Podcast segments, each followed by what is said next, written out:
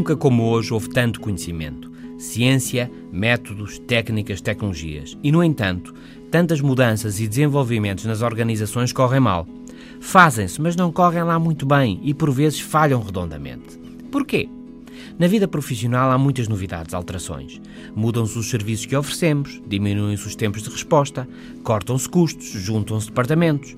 Muda-se para nos adaptarmos, para nos adaptarmos a um mundo que mudou e que continua a mudar, para nos mantermos úteis e para prosperar.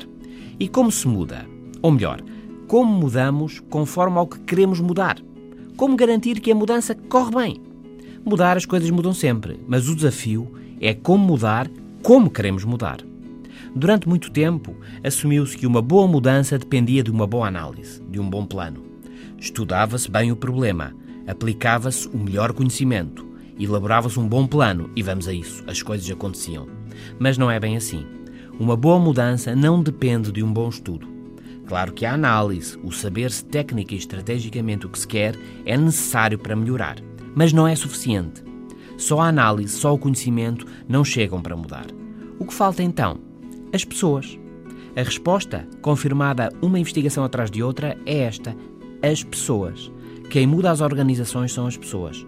Chave é ganhar as emoções, o envolvimento, o coração dos profissionais.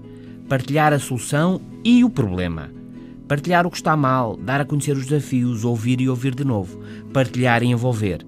Emoção e moção são palavras com a mesma origem.